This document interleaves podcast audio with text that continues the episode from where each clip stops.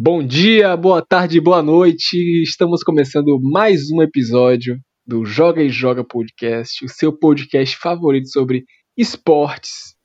E hoje vamos falar sobre ele, o nosso queridinho futebol brasileiro, falar do Brasileirão. E comigo para comentar essa rodada magnífica tenho ele, o meu amigo Antônio Rocha. Fala, Tonho. E aí, Maurício, tudo bem? Tudo certo. Maravilha. Só isso? Tá bom. Podemos é... Podemos terminar o episódio por aqui, mas não vamos, apesar de poder. Então vamos começar, na verdade, o episódio falando sobre um jogo emblemático entre um time que gosta de oscilar e dessa vez oscilou mais uma vez. Estamos falando dele, o Atlético Maneiro, que oscilou dessa vez vencendo uma partida de futebol, né? Que eles gostam de vencer e perder. E dessa vez venceram o Curitiba, pobre Curitiba que desolado na zona de rebaixamento, acumula mais uma derrota. Esse daí não, não oscila não. Então a gente percebe um confronto de estilos, né? O que é que você tem a dizer sobre esse jogo aí? Eu acho que você tocou exatamente na, na questão chave desse jogo. Foi realmente um confronto de estilos, um embate entre estilos. Deu certo, né? O estilo do Atlético Mineiro, que como você bem, bem, bem falou, é famoso pela sua oscilação, esse galo paraguaio que o é, mas não foi fácil. Realmente foi um jogo complicado. É, Atlético Mineiro sofreu para conseguir fazer seus gols é, terminou o primeiro tempo né, no, no, no 0 a 0 né? E os gols só foram acontecer no segundo tempo, né? Dando, dando, dando tristezas aí, dando preocupações para o torcedor atleticano. Mas os gols saíram, o Atlético Mineiro conseguiu essa vitória aqui pelo placar, uma vitória tranquila. E o Coritiba, né, segue amargurado, segue sofrendo nesse campeonato. Agora é o Lanterna, é, superando aí Goiás e Botafogo e assumindo essa incrível colocação que é de vigésimo colocado, carimbando aí, né, seu passaporte aí para para a segunda divisão no ano que vem, né? A gente falava aqui sobre como o Goiás poderia ser esse primeiro time a, a conquistar essa vaga tão sonhada para a segunda divisão no ano que vem, mas o Coritiba, né, mostrou aí realmente uma força, uma garra, uma vontade de jogar a segunda divisão do ano que vem que Botafogo e Goiás não conseguiram desejar ainda, Maurício. Muito bem, realmente, como você falou, o jogo estava bem truncado no primeiro tempo, ficou no 0 a 0 ainda o placar. Mas no segundo tempo, apesar de muita briga pelo lado do Coritiba, né, estava fazendo uma marcação bem apertada, em um momento de deslize, talvez, a marcação foi tão apertada que a defesa do Coritiba começou a marcar a si própria, né? e deixaram o jogador Johan do Atlético Mineiro sozinho na, na área, né? Teve espaço para pensar, olhar o gol e bater de um jeito tão, tão bonito na bola, fez um baita de um golaço para abrir o placar. E aí depois virou passeio, né? O, o Galo já tinha aberto o placar, o Curitiba tinha que correr atrás do prejuízo, então virou uma festa, tudo que o Atlético queria. E destaque também para o Sacha, que mal entrou no jogo no segundo tempo, já carimbou seu golzinho também para matar a partida. E dessa vez o Atlético Maneiro voltou à vice-colocação do campeonato, né? mais uma vez mostrando que a sua oscilação não é só quanto aos resultados, também é na sua posição na tabela. E como o Atlético voltou para a segunda colocação, quer dizer que alguém saiu da segunda colocação e foram eles. Os Coringas de Rogério Ceni. Agora eu não digo se esses Coringas são do Fortaleza ou do Flamengo, porque o embate foi esse. Fortaleza 0, Flamengo 0. O que é que você tem a dizer sobre esse jogo, Tânia? Eu gostaria de, de comentar aqui a, uma certa frase que o Rogério Ceni falou ao final do jogo, né, em, sua, em sua entrevista coletiva. Ele foi justificar o porquê do Flamengo ter passado tanta dificuldade né, contra o Fortaleza. E ele justificou que o Flamengo passou tal dificuldade por conta de um sistema muito bom do Fortaleza, que foi construído durante os últimos três anos por ele, Rogério Ceni, pela sua equipe. Então, realmente parece que o único adversário para Rogério Ceni no Brasil é ele próprio. Então, se nem Rogério Ceni consegue derrotar o esquema montado por ele mesmo nos últimos três anos, né, então realmente eu acho que não há mais adversário para o Flamengo no Brasil. Talvez apenas o Fortaleza. Mas Vamos ver aí se Fortaleza vai ter condições de, de brigar, né? Contra o Flamengo em alguma competição aí esse ano ou no ano que vem, para a gente ver aí se o Flamengo de Rogério Ceni vai poder ser parado. Porque aparentemente é apenas o Fortaleza que consegue tal feito. Sobre o jogo especificamente, foi um jogo horrível, né? Um jogo assim muito ruim. É, eu fiquei muito triste quando o jogo terminou. Né? Não pelo jogo ter terminado, porque na verdade fiquei feliz pelo jogo ter terminado. Mas quando o jogo terminou, eu fiquei triste, porque eu senti que eu perdi um tempo da minha vida que eu não irei conseguir mais recuperar. Então, acho que se eu pudesse voltar no tempo, assim, se aparecesse um DeLorean para mim, eu voltaria para o sábado, dia 26 de dezembro, e eu escolheria não assistir a esse jogo, porque foi realmente horrível. Flamengo empata depois de uma sequência boa de vitórias no, no brasileiro, mas uma sequência de vitórias que vinha, é, como eu posso dizer, escondendo atuações não tão boas assim. Flamengo realmente perdeu muita intensidade desde, desde, a, desde a da saída do Jorge Jesus, mas ainda assim parece que perdeu mais ainda com a chegada do Rogério Ceni, porque a própria muitos torcedores do, do Flamengo, né, comentam que poxa, o time do Domi tomava muito gol, mas pelo menos era uma máquina de fazer gols. É verdade, o Flamengo era até essa rodada o melhor ataque do Campeonato Brasileiro, ultrapassado pelo São Paulo. Mas até então era o melhor ataque do, do, do Campeonato Brasileiro com o jogo a menos, né? vamos deixar claro isso. Então é realmente é um time que tomava muitos gols, mas também fazia muitos gols. Né? Agora parece que eu não sei o que é. Não sei exatamente o que é o Flamengo, né? de Rogério Senna, talvez a gente tenha que esperar um pouco mais, né, para poder perceber o que é realmente esse time. E o Fortaleza ainda está naquela, né? Realmente não consegue engrenar com o Marcelo Chamusca, tudo bem que é um treinador jovem, que acabou de chegar, né, numa parte complicada do campeonato. Provavelmente o Fortaleza espera apenas continuar na primeira divisão para o ano que vem. E apesar da pontuação é, está perigosa, né? só três pontos separam Fortaleza da zona de rebaixamento, da zona da confusão. Fortaleza ainda assim, eu ainda acho que é um desses times que, apesar de não ter tanta pontuação, podem ficar tranquilos, né? já falei aqui em outros momentos, em relação a não cair, porque tem time que está implorando né, muito mais para poder cair. E um desses times é justamente o Sport, Maurício. Você conseguiu abordar tudo que era possível e mais um pouco aí sobre o que envolveu esse grande confronto aí entre os atletas de Rogério Ceni e o legado de Rogério Ceni. Realmente, dessa vez, é, como você bem mencionou no o pós-jogo da, da, partida, nos comentários de Rogério, o torcedor flamenguista teve o suco de Rogério Ceni. Esse é Rogério Ceni. Rogério Ceni é um homem que sempre busca ver o lado positivo para ele mesmo independente de que o lado positivo seja negativo para onde ele está agora, né? Então, elogiar um trabalho de um time que ele não faz mais parte, não é mais técnico do Fortaleza, é um suco de Rogério Senna. Rogério Senna é esse tipo de homem, orgulhoso dos seus atos. Então, parabéns, Rogério, você realmente construiu um trabalho muito sólido no Fortaleza. E eu quero ainda destacar aqui o seguinte, que no seu tempo de Fortaleza, Rogério nunca tinha saído vitorioso no confronto contra o Flamengo, e a gente consegue perceber que ainda no confronto Fortaleza e Flamengo, ele ainda não é capaz de vencer, né? Porque dessa vez ele empatou e quando estava ainda no comando do Fortaleza, ele perdia todas as partidas. Então, percebemos também muita estabilidade no que é o compromisso do, do treinador Rogério, quando tem esse embate aí tão emblemático entre dois times com a inicial letra F. Então, você que gosta aí de, de sinais, supersticioso, um embate entre letras F envolvendo Rogério Senna, às vezes, não pode, pode não ser favorável para o Rogério. É, ainda quero destacar que no primeiro tempo houve uma situação pitoresca, se é que eu posso dizer assim, que foi um pênalti, né, cobrado pelo atleta Pedro, que na época de Fluminense era um especialista em cobranças de pênalti.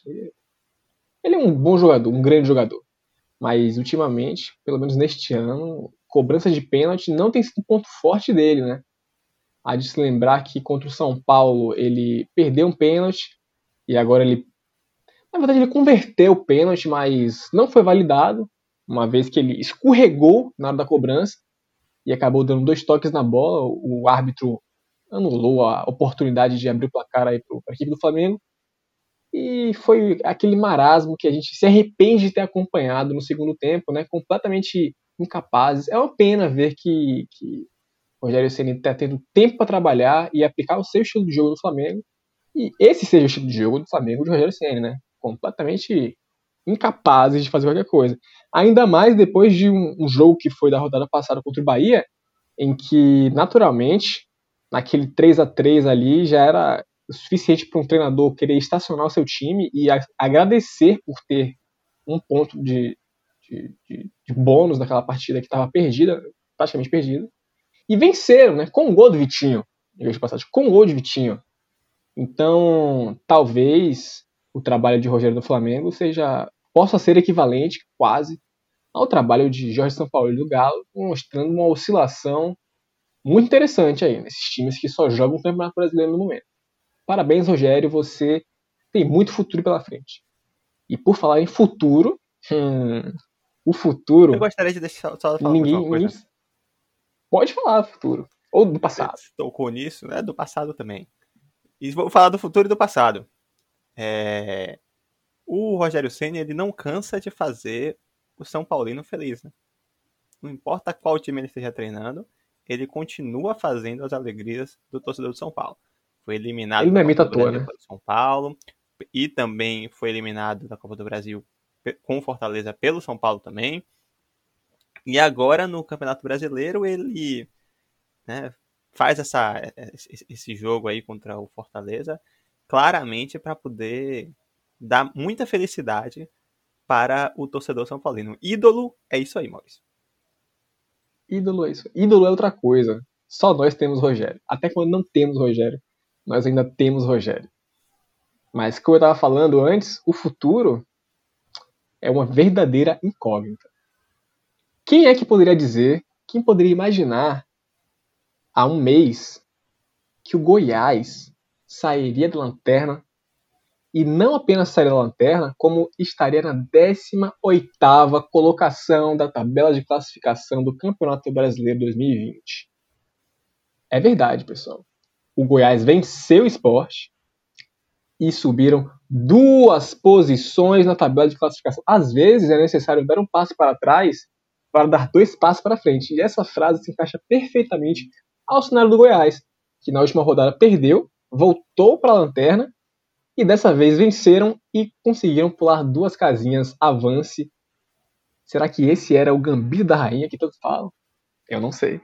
Não tenho certeza. Mas eu sei que Fernandão abriu o placar no início do jogo para o Goiás, uma cobrança de escanteio lá.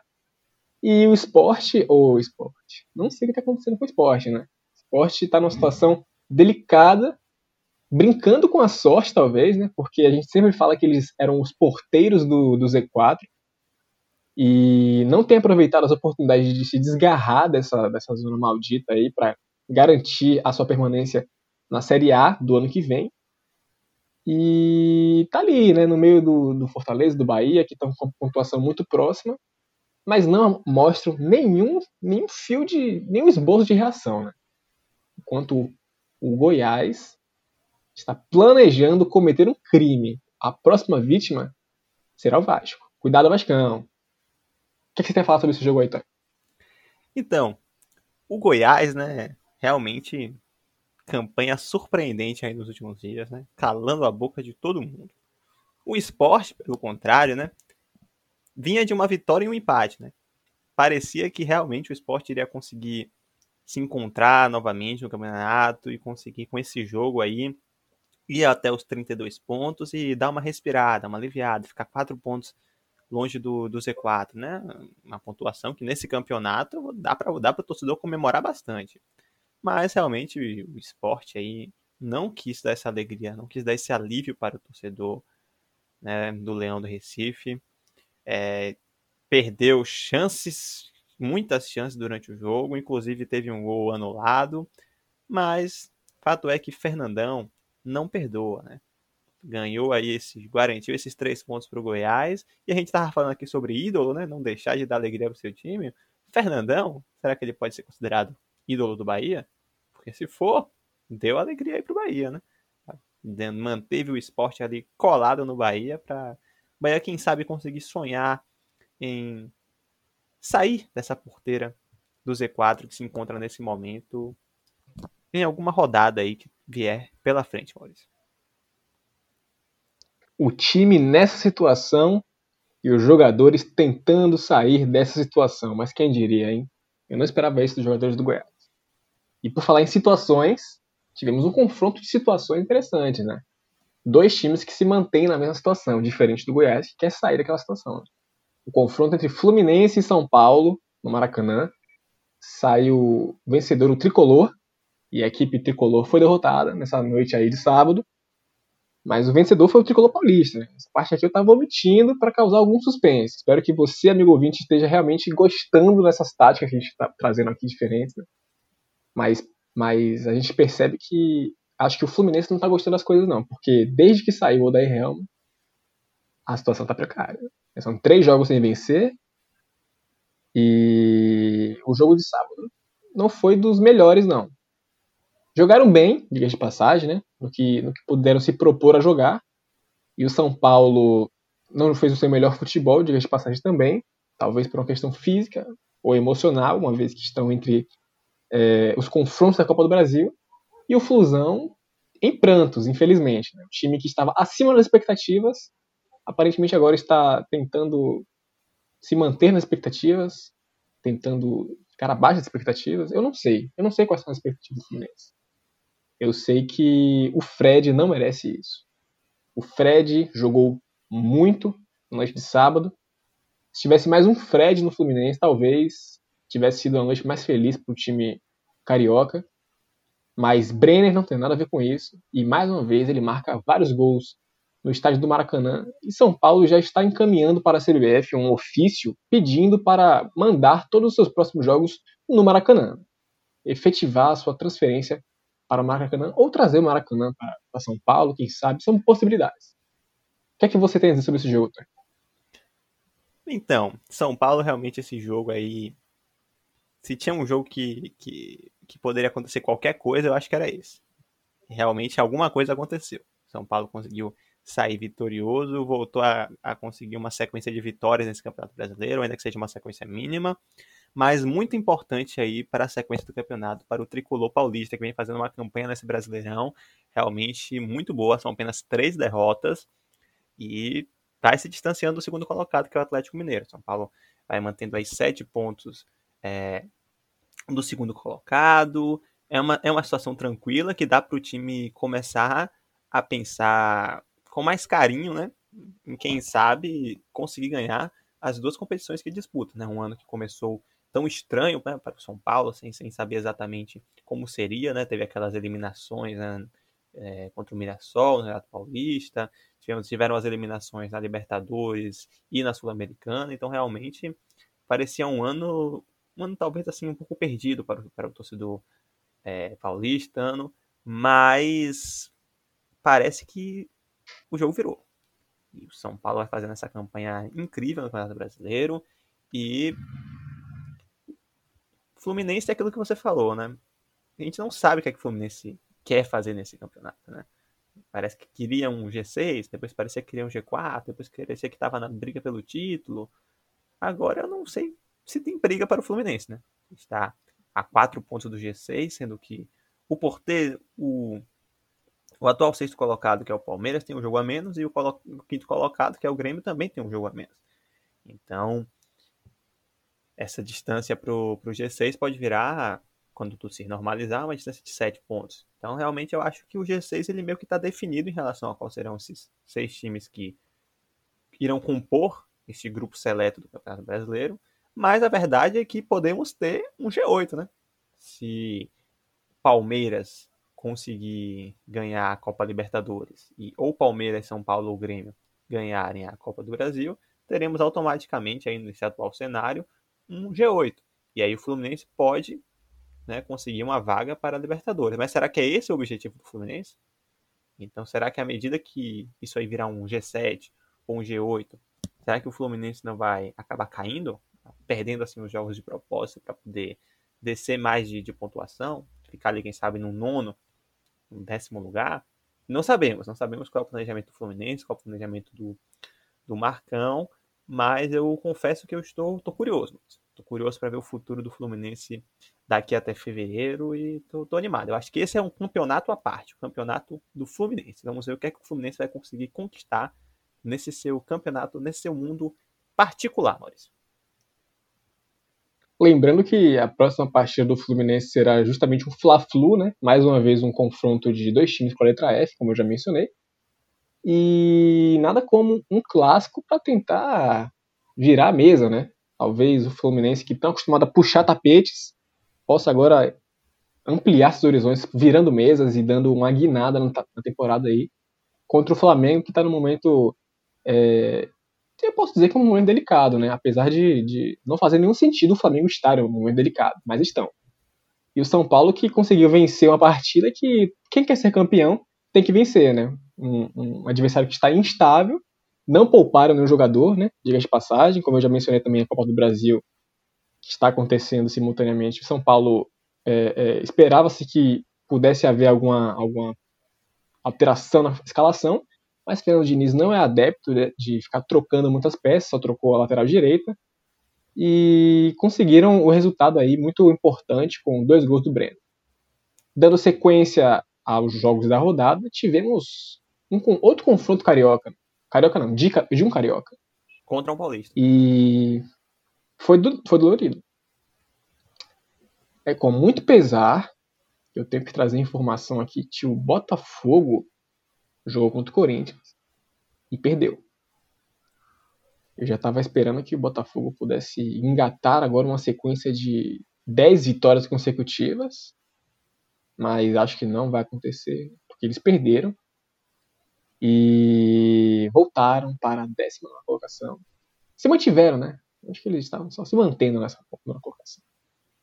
Foi numa noite triste, numa tarde triste, perdão, e mais triste ainda é saber que, aparentemente, o atleta Honda pediu para deixar o Botafogo, ele que se lesionou. A vida botafoguense não está fácil. Peço que você em casa faça uma oração pelo Botafogo, por favor. A gente preza tanto por este clube tão amado. E o Corinthians não tem nada a ver com isso. Corinthians do professor Mancini, os Coringas do Mancini continuam dando um show, né, com, uma, com uma, um desempenho muito, muito, muito superior ao que era visto antes da chegada do Mancini, né, com, com o Coelho e com o Thiago Nunes. E diga de passagem que eu acho que o desempenho do Corinthians nesse intervalo de tempo só inferior ao do São Paulo, que é o líder da competição, né? Então parece que o, o sonho de Libertadores do corintiano pode, pode estar aceso aí, por incrível que pareça. O detalhe é que eles talvez tenham que torcer também para o Palmeiras ser campeão, São Paulo ser campeão. E aí talvez seja um pouquinho complicado para o coração do corintiano, né? Mas o que é que você tem a acrescentar sobre essa partida, Tony? Então, realmente me, me deixa o coração muito triste, né? Isso que está acontecendo com, com o Botafogo. É, eu tentei no episódio anterior né, do, sobre o Brasileirão não citar o nome do Botafogo, para ver se eu conseguia ajudar, né? Botafogo, mas eu acho que nem isso. Nem isso ajudou o Glorioso. eu acho eu... que isso aconteceu porque a gente mencionou o Botafogo no episódio da Copa do Brasil. Né? Talvez tenha sido nosso pecado. É, é verdade. É, torcedor botafoguense, nos perdoe, por favor. Nós não sabemos o que fazemos. Não sabemos mesmo. Você que está nos é ouvindo aí, a gente não sabe, a gente faz a mínima ideia do que a gente está fazendo aqui. Você talvez Mas possa fazemos. enviar uma carta, né? Dizendo o que é que a gente está fazendo exatamente. Porque a gente precisa entender o que é que a gente está fazendo aqui. Eu começo a falar, né? bate a imagem do, do, Michael Scott dizendo que começa a falar e, e não lembra nem, nem, nem, nem para onde essa conversa está indo. Você pode perceber pelo que eu estou falando exatamente agora. Eu deveria estar falando sobre Botafogo e Corinthians, mas estou falando sobre Michael Scott. Então eu acho que a melhor coisa que eu tenho para falar sobre Botafogo e Corinthians, Maurício, é essa. Michael Scott. Muito bom, muito, muito bom. E por falar em coisas boas, o Internacional venceu mais uma vez, né? Por incrível que pareça, parece que o time do Abelão consegue engatar agora uma terceira, quarta, quinta marcha venceram o Bahia na Fonte Nova, o Bahia que está se afundando numa lama tão tão profunda que a gente não sabe mais o que esperar do Bahia, se é possível esperar algo do Bahia. Mas o Internacional tá aí brilhando, né? E diga de passagem com ele que voltou a marcar Thiago Galhardo. Talvez ele tenha voltado a marcar aí porque tá chegando o fim do ano, então talvez ele tenha ouvido rumores de que Abelão não permaneceria e o Cudê pudesse voltar, mas Abel Braga garantiu que vai ficar até o fim do Campeonato Brasileiro. Chegou aqui informação no ponto eletrônico. Ele falou que vai cumprir o compromisso firmado com a antiga diretoria do Inter e ficará até o fim da competição. Acho que ele se animou aí com esse triunfo contra o Bahia, que também não é dos maiores esforços que você tem que ter para vencer o Bahia na atual situação. Então, quem sou eu para dizer o que Abel Braga deve fazer? Tonhão, o que é que você disse sobre esse jogo? Realmente o, o diretor de futebol do Internacional, o Baldaço, ele realmente comemorou muito aí, né? Essa, isso de que o, o Abel Braga vai continuar no comando internacional. Abel Braga que conseguiu engatar uma sequência de três vitórias no Campeonato Brasileiro. É, mantém aí o quarto lugar para o torcedor colorado comemorar bastante. Já pode, já, já imagino que esteja sonhando com algo mais, viu? Já imagino que esteja sonhando ali com, quem sabe, um, um segundo lugar para o Internacional, né? Aí, é, talvez eu acho que possa ser realmente um, um horizonte para o torcedor colorado pensar, será que a gente vai conseguir esse segundo colocado? Se ser o segundo colocado desse brasileirão, será que dá? Será que dá? Então vamos ficar atento aí para essa campanha do, do, do, Internacional. Enche de alegria saber que o Internacional está bem, está, está, está feliz, né? Os garotos estão aí. É, é muito bonito, muito lindo ver esses garotos jogarem, né? E o Bahia parecia, Maurício, que, que ia conseguir, que ia, ser, que ia conseguir uma vitória. Começou o jogo muito bem, criou várias chances, Gilberto, né? Jogou muito no primeiro tempo, mas quem não faz, toma, né? Criei essa frase aqui na minha cabeça agora. Quem não faz, toma. É, e o Bahia realmente tomou um gol o Internacional conseguiu abrir o placar no finalzinho do primeiro tempo, né? E no, mal começou o segundo tempo, mal deu tempo do Bahia começar a exercer uma pressão para tentar empatar o jogo. Rolou um pênaltizinho. E Thiago Galhardo, como você bem falou, voltou a marcar. E mais importante, voltou a fazer gol de pênalti. Que vivia fazendo gol de pênalti, né? Nem, nem, nem mais gol de pênalti ele estava fazendo, vivia perdendo pênalti aí pra tudo quanto era lado. Mas ele fez.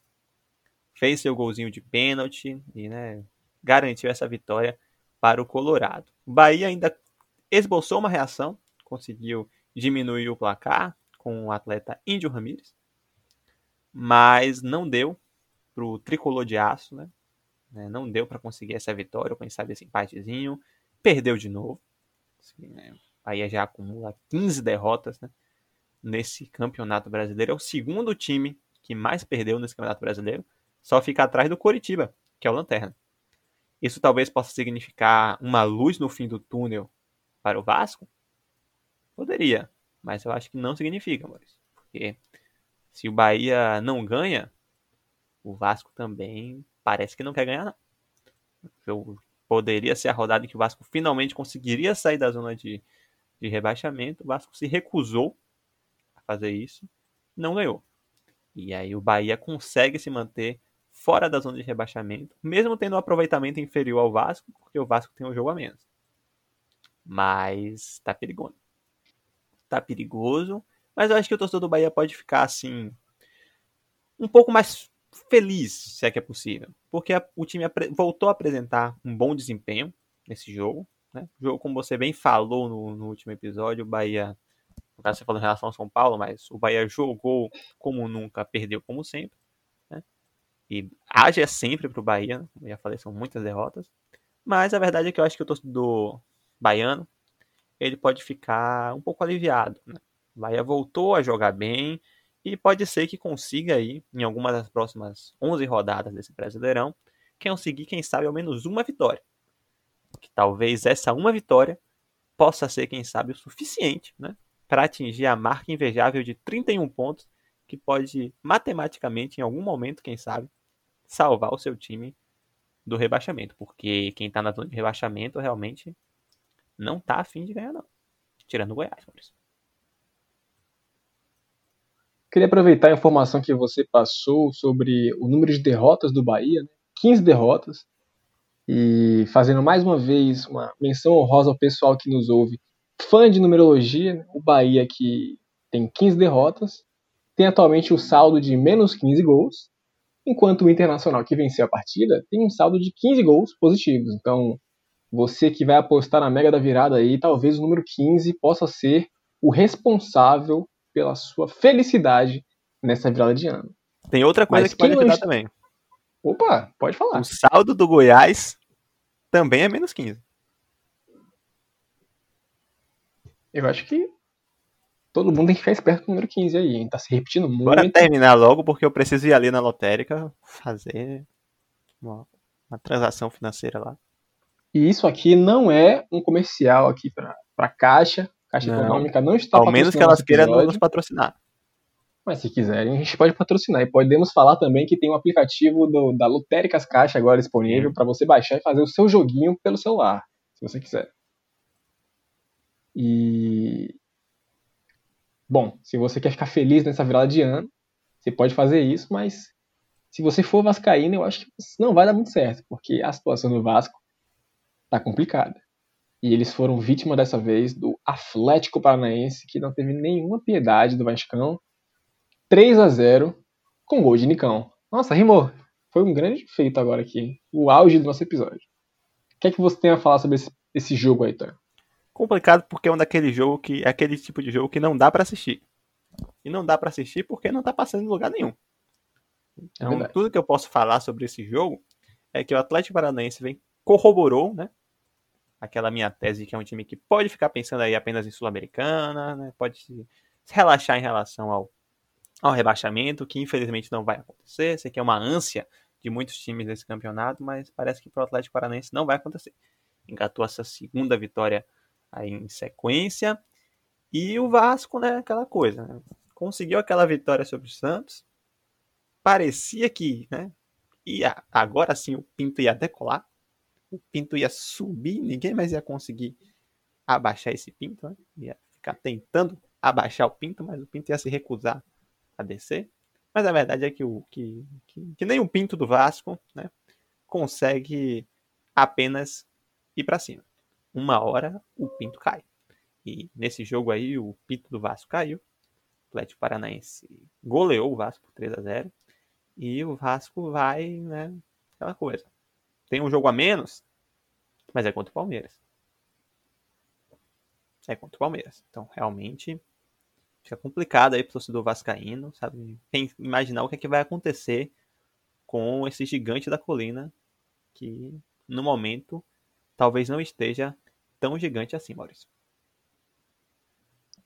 Realmente a situação do Pinto do Vasco tá, tá complicada, ele já tá balançando faz bastante tempo. E a gente fica um pouco ansioso para saber o que vai acontecer com ele, né? Tá sempre desapontando, decepcionando depois de se mostrar mostrar que havia algum, algum horizonte positivo pela frente e ainda conseguiram vencer o Santástico na última rodada. E a gente acreditou que o Pinto ficaria mais firme, mas não foi o que aconteceu. Eu tenho um destaque especial para fazer sobre essa partida aqui, da presença do atleta Jadson pela equipe do Atlético Paranaense, né? ele que voltou a jogar pelo Atlético após 16 anos, né? voltou a campo. Então, atleta Jadson, você que passou pelo Corinthians, foi campeão, passou pelo São Paulo, foi campeão. Ele foi campeão com o São Paulo, né? Faz tempo isso aí, hein? Ele estava lá. Um forte abraço para você que está acompanhando aqui o Joga e Joga. Você é um jogador diferente. Não sei se isso é, é positivo ou é negativo. Ele recentemente, é Maurício, o Jadson recentemente explicou por que, que ele usa a camisa 91 no Atlético Paranaense. Ele disse que é porque 9 mais 1 também dá 10. Justo. Faz sentido. Em meio a tantas possibilidades de combinações numéricas aí, ele preferiu o 91. E quem somos nós para julgar o atleta Jadson, né? Mas, dando sequência, tivemos um jogo aqui que foi. Eu vou deixar com você as palavras sobre esse jogo. Palmeiras 1, Bragantino 0. Luiz Adriano fez um gol. Estava voltando agora de lesão. Já fez gol. Esse que é o camisa 9. Ou não. Mas ele garantiu o resultado. E aí? Quais são as suas colocações sobre essa partida, Theo? Então, você falou do Luiz Adriano, então falarei sobre ele. Né? Eu lembro que eu ficava muito curioso para saber como seria o Luiz Adriano com o Abel, porque ele era um jogador que sabe fazer gol muito bem, estava tendo uma temporada excelente, né? Daquele time do Luxemburgo era um dos poucos que conseguia se salvar, digamos assim, mas ainda assim era um atleta muito mal aproveitado. Né? A sua lesão se deu justamente por conta desse desgaste que ele acumulou, porque tinha que fazer tudo, tinha que tentar armar o jogo, tinha que marcar, tinha que ir para a área cabecear, né? O cara batia o escanteio e ia correndo para a área para tentar cabecear. E isso prejudicou muito a parte física dele, né? Demorou, demoraram 28 jogos para ele ter aquela lesão, mas ele teve, infelizmente. E agora voltou e voltou já marcando gol, garantindo, fazendo o que tem que ser feito. Né? Apareceu muito bem na área e colocou a bola para dentro do gol. Fora isso, o Palmeiras meio que meio que não quis jogar no segundo tempo. Terminou o primeiro tempo, primeiro tempo teve jogo, né? mas quando voltaram os times no intervalo, o Palmeiras meio que decidiu que Bragantino poderia fazer o que bem entendesse, que nada mais ia acontecer naquele jogo. Talvez aí teve uma, uma sessão com algum vidente, né? Uma bola de cristal mostrou que o jogo seria 1 a 0. O Palmeiras fez 1 a 0 e decidiu que não ia mais jogar.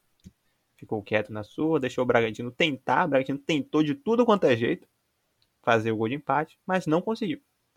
As únicas chances mais perigosas foi uma cabeçada no travessão e um chute de fora da área que passou raspando na trave.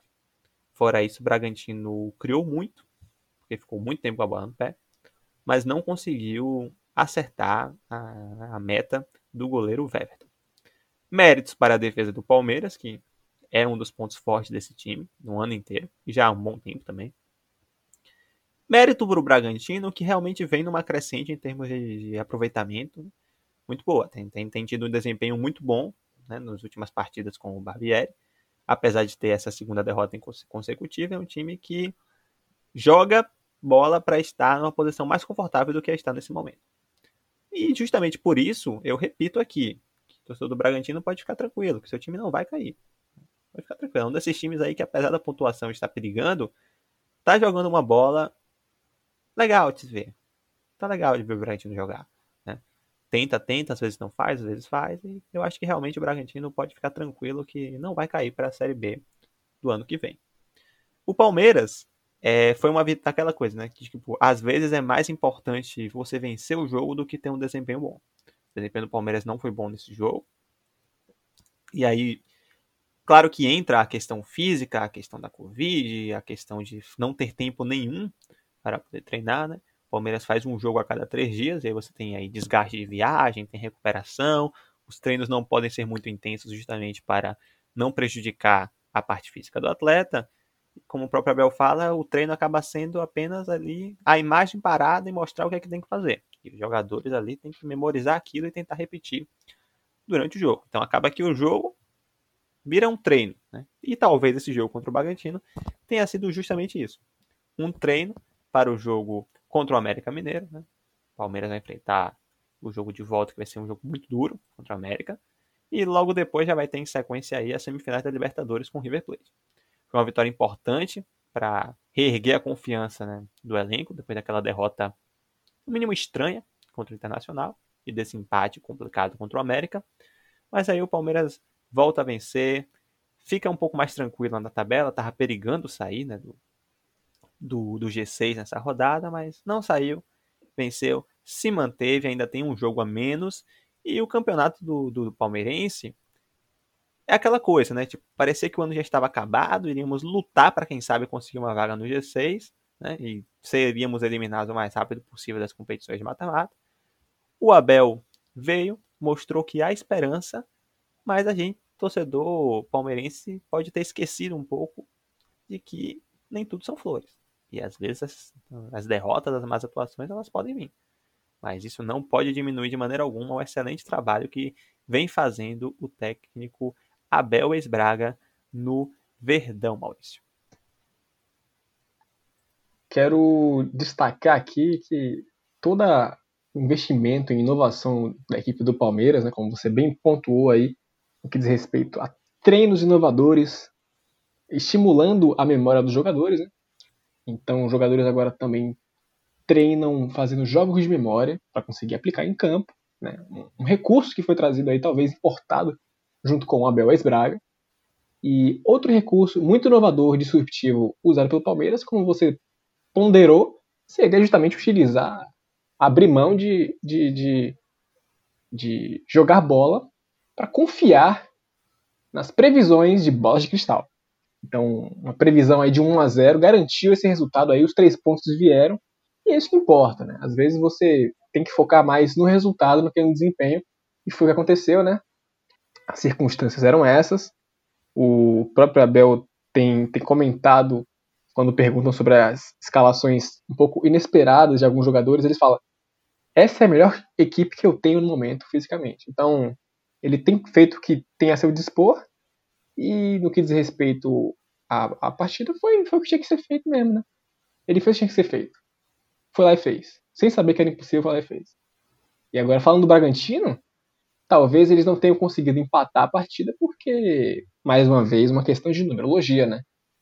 Agora eles têm 10 derrotas e 10 empates na competição, né? Então é muito interessante você prestar atenção nesse tipo de coisa. Então, além do número 15, você pode usar o número 10 na sua mega da virada aí. Pode ser uma possibilidade. E quem sabe o número 31, porque é o número de gols pró e contra que o Red Bull Bragantino tem no momento na competição, né? E é o Eu acho que esse episódio aqui. E o número de pontos. Nossa, E é o número reparado. de pontos do Fortaleza também.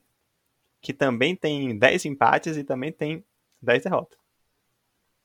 Gente, por favor. Gente, se vocês ganharem na Mega da Virada, ajude a gente. Doe 4 milhões de reais pro nosso Pix. Será de grande ajuda. Você Tá estará aqui no- incentivando o empreendedor vídeo. brasileiro. O linkzinho para você mandar o Pix A gente vai. é, pode entrar em contato que a gente passa a nossa. Todo, toda forma de pagamento que você precisar, a gente vai dar um jeito de aceitar. A gente faz de tudo para aceitar a sua ajuda. Basta você querer. E houve mais um jogo na rodada. Na ver- na verdade, houveram mais dois, né? Mas um desses aí foi um jogo de que o querer não estava acontecendo muito bem, não. Porque aparentemente ninguém queria vencer. Ou talvez quiseram tanto que não aconteceu, né? confronto do Santástico contra o Ceará, o Vozão. Acabou em 1 a 1 né? E parece que criaram uma regra de que todo jogo do Santos tem que ter muito acréscimo. Mais uma vez isso aconteceu. E dessa vez o Santos não conseguiu vencer uma partida de futebol. Talvez se a gente tivesse feito um- também um ofício para a CBF de manter o Santos jogando apenas contra o Grêmio, poderia ser mais positivo para eles e talvez o Ceará seja demais para o Fantástico. Mas a equipe cearense segue firme na primeira metade da tabela de classificação, né? Conseguiram um empate aí contra o Santos, que é um semifinalista da Libertadores. Talvez o Ceará esteja então no top 4 dos melhores times da América, né? A gente pode acreditar nisso. Eu acho que é realmente factível você querer justificar dessa forma. Não vejo outra forma, na verdade. E foi quase um jogo de seis pontos, né? Porque o Santos tem 39, o Ceará tem 36. Eu não esperava que isso pudesse acontecer, né? Um jogo de seis pontos entre Santos e Ceará. Mas o Brasileirão 2020 mostra que, às vezes, tudo é possível, né? E isso foi o que aconteceu aí nesse, nesse domingão maravilhoso. Marinho, que é o vice-artilheiro da competição, abriu o placar para o Santástico. Samuel Xavier empatou para o Ceará. O segundo tempo foi de Santos e Santos e Santos e Santos e Santos. Mas no fim das contas, nada acontece. O que é que você tem a dizer sobre esse jogo? Então, o Ceará, né, nesse jogo, ele realmente fez um, um placar, nesse placar de, de 1 a 1 para mostrar que realmente, se for ter um G8 nesse Campeonato Brasileiro, a briga por ele vai ser bem interessante. né? Porque no momento o oitavo colocado é o Santos com 39, o Ceará em décimo tem 36. Então a briga por uma possível pré-libertadores, num possível G8, ela tá bem acirrada.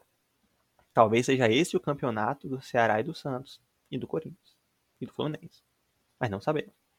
Talvez todos esses quatro times estejam num campeonato à parte, próprio deles, que os confrontos diretos entre essas equipes aí vai ser, se ainda tiverem, não sei, a tabela de cor, mas se ainda tiverem confrontos diretos entre essas duas equipes, essas quatro equipes aí, vão ser confrontos muito interessantes. E para finalizar meu comentário sobre esse jogo, eu gostaria de dizer a seguinte frase: Às vezes você quer tanto algo que você acaba não conseguindo nada. E quando você não consegue nada, você tem que fazer alguma coisa com isso. E não sei exatamente o que Santos e Ceará podem fazer com esse resultado, mas eu sei o que você, ouvinte, pode fazer.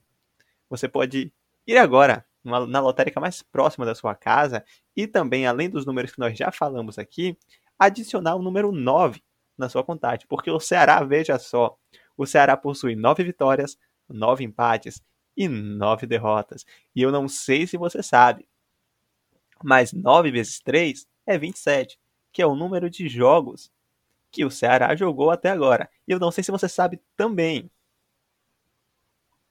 Mas 9 vezes 4 é 36, que é o número de pontos que o Ceará tem agora. Então, se você quiser aí parar de ouvir esse episódio nesse exato momento e ir na lotérica fazer a sua aposta, não faça isso, porque pode ser que tenham mais informações sobre números que você possa usar para apostar até o final do episódio. Então espera um pouquinho, fica com a gente mais, tá bom?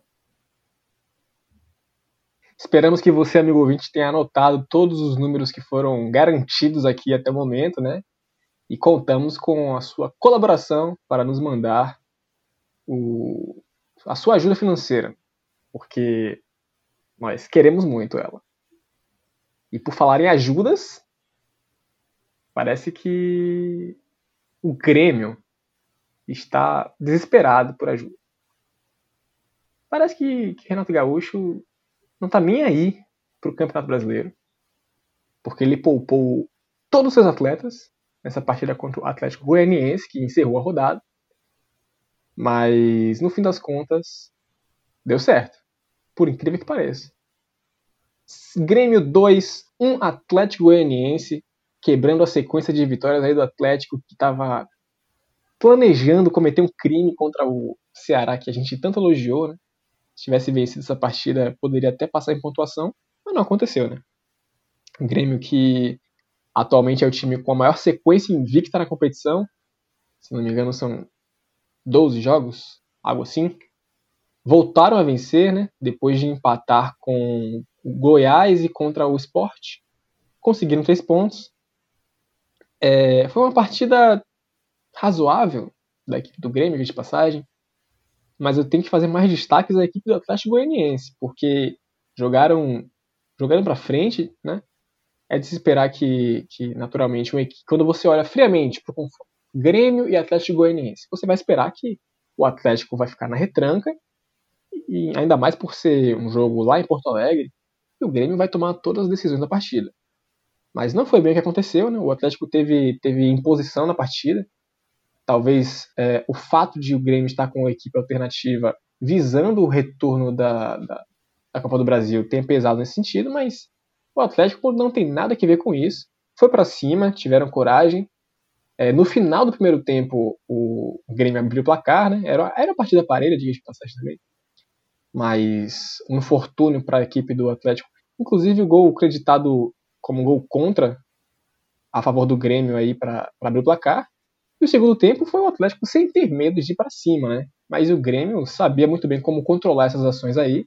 Não passaram tantos perigos, apesar de. É, ainda no começo do segundo tempo, Gustavo Ferrarez, com assistência dele, que a gente já mencionou aqui nos nossos programas, Wellington Rato, grande atleta Wellington Rato, fez assistência. Empataram a partida, mas pouquíssimo tempo depois o, o Churrin empatou, desempatou o jogo para o Grêmio garantindo esses três pontos aí. Mas ainda assim o Atlético mostrou que eles queriam realmente garantir esses três pontos, ou pelo menos um empate, e não tiveram medo. Então eu acho que a gente pode dizer aqui, observando esse desempenho do Atlético Goianiense, que não existem mais bobos no futebol, hein? Futebol pode ser uma caixinha de surpresa. Apesar do resultado não ter sido favorável às, abre aspas, zebras, fecha aspas, do Atlético Goianiense, eles fizeram merecer pelo menos um empate. Eu acredito que, que seria um placar realmente justo para eles. O que é que você tem a dizer sobre essa partida, Tânia? Talvez a gente não saiba qual é o campeonato do Grêmio. Talvez o Grêmio não esteja nem querendo ter um campeonato brasileiro, querer apenas a Copa do Brasil. Mas nós sabemos qual é o campeonato do Atlético Goianiense. O campeonato do Atlético Goianiense é ficar na frente do Corinthians do Wagner Mancini, seu ex Não conseguiu. Tava sempre que o Corinthians ganhava, o Atlético Goianiense também ganhava, tava essa disputa, mas dessa vez na briga de braço, o Corinthians se saiu melhor, venceu e o Atlético Goianiense não venceu. Vamos aí ficar na expectativa para ver quais como se darão as próximas rodadas, para ver quem termina o campeonato na frente. Atlético Goianiense ou Corinthians, Maurício. Eu acho que foi um pouco injusto essa, essa competição aí entre Atlético Goianiense e Wagner Mancini barra Corinthians, porque na rodada o Corinthians pegou o Botafogo. Então, você coloca o Corinthians contra o Botafogo, coloca o Atlético contra o Grêmio, é um pouco injusto, né? Mas a gente não está falando de justiça, a gente está falando de futebol brasileiro, e se tem uma coisa que existe no Brasileirão, é a injustiça. Ela reina no futebol brasileiro. E é com essas palavras duras que eu vou encerrando o episódio de hoje. Obrigado, amigo ouvinte, obrigado, amiga ouvinte, pela sua audiência, pelo seu apoio, que eu espero que em breve seja também financeiro. E nos vemos na próxima. Tem algum recado final, Tonho? Só queria agradecer a todos os ouvintes e as ouvintes que nos acompanham. E até a próxima. Hein? Ansioso aí, o próximo será o último programa do ano, né? Vamos ver aí se será um programa triste ou um programa feliz, ou se será um programa neutro. Afinal de tudo, nós somos imparciais, Maurício. É isso aí. Abraços e até a próxima.